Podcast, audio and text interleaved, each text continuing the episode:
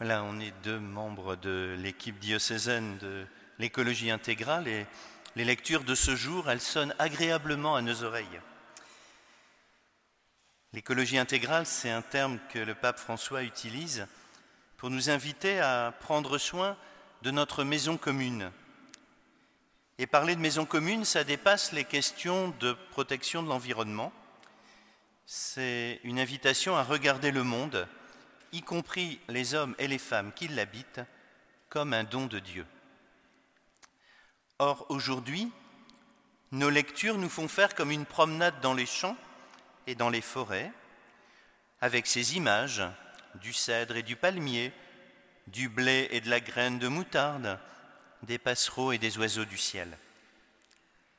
Mais ces images, elles ne sont pas au service d'un plaidoyer en faveur de la défense de la nature. Elles sont au service de la parole de Dieu et de l'action de Dieu. Elles sont un évangile de la création, pour reprendre les mots du pape François.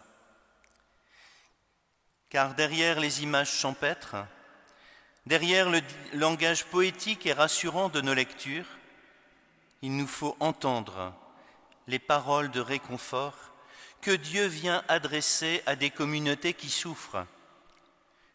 Le prophète Ézéchiel, il vient apporter une graine d'espérance à tous ces gens déportés à Babylone sous Nabuchodonosor. Et de son côté, l'évangéliste Saint Marc s'adresse à une communauté chrétienne bien fragile, petite minorité, suspecte, persécutée au sein du puissant empire romain. Oui, ces chrétiens ont de quoi douter. Comment permettre la venue du royaume de Dieu face à tant d'adversité Eh bien, ceux qui répondent aujourd'hui, ce sont le cèdre, le palmier, l'épi de blé, la graine de moutarde et les oiseaux. Alors on va écouter leur message. Ce message de la bonne nouvelle de la création que nous livrent toutes ces images et que je vais décliner autour de trois mots, la solidité, la croissance et l'hospitalité. La solidité, elle est évidemment illustrée par le cèdre.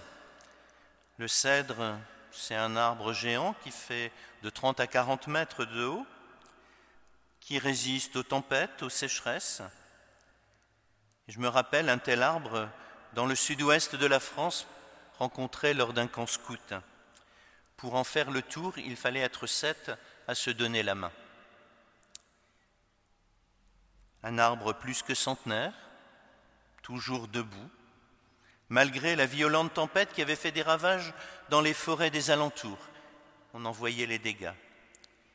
Mais le plus étonnant est que ce cèdre reposait sur une très faible épaisseur de terre, quelques dizaines de centimètres seulement.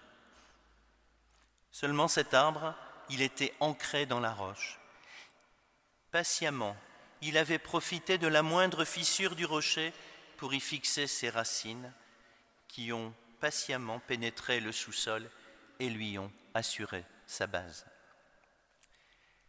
Alors quand Ézéchiel évoque un cèdre, on comprend immédiatement cette idée de solidité et de longévité. Et le prophète rappelle qu'un tel arbre il part d'un petit rameau mis en terre. Au peuple en exil qui désespère, il faut comprendre que Dieu adresse ce message.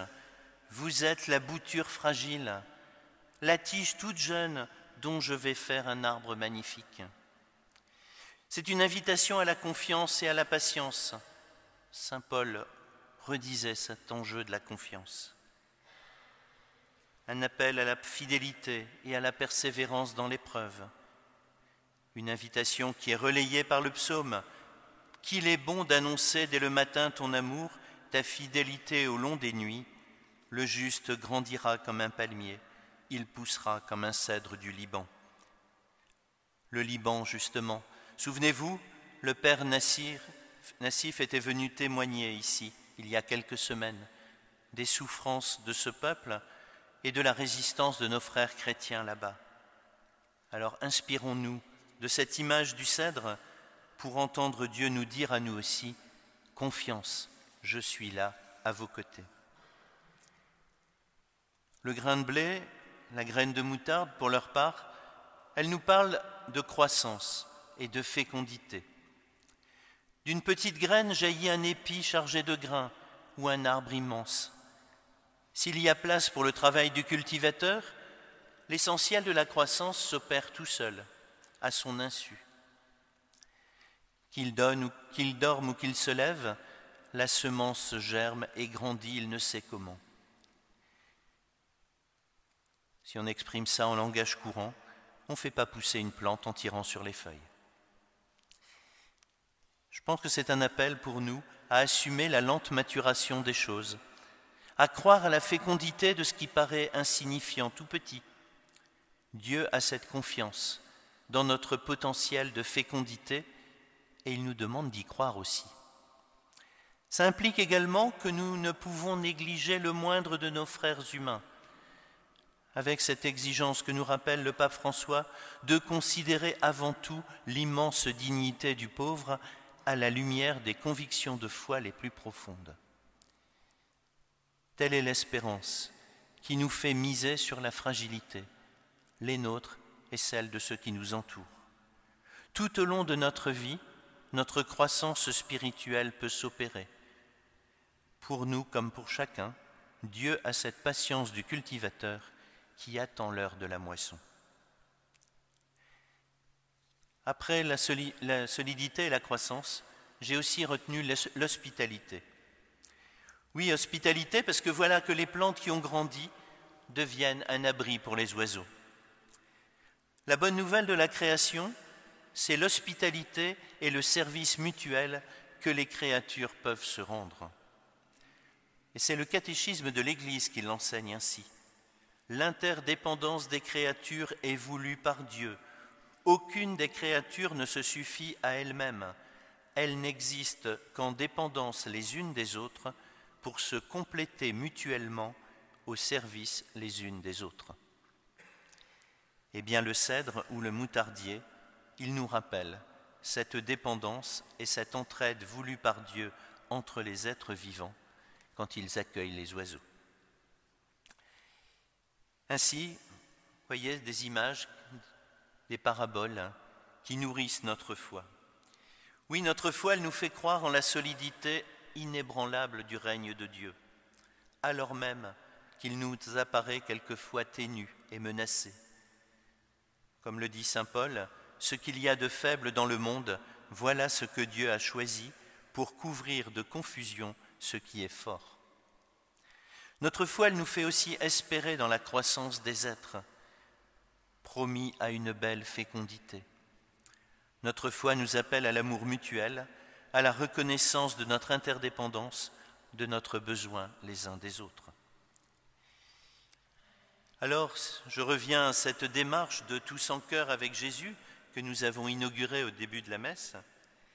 À la base de cette démarche, il y a cette conviction que l'Église, elle est porteuse d'une bonne nouvelle pour les familles, pour toutes les familles, quelles que soient les difficultés qu'elles supportent, quelle que soit la complexité de leur situation.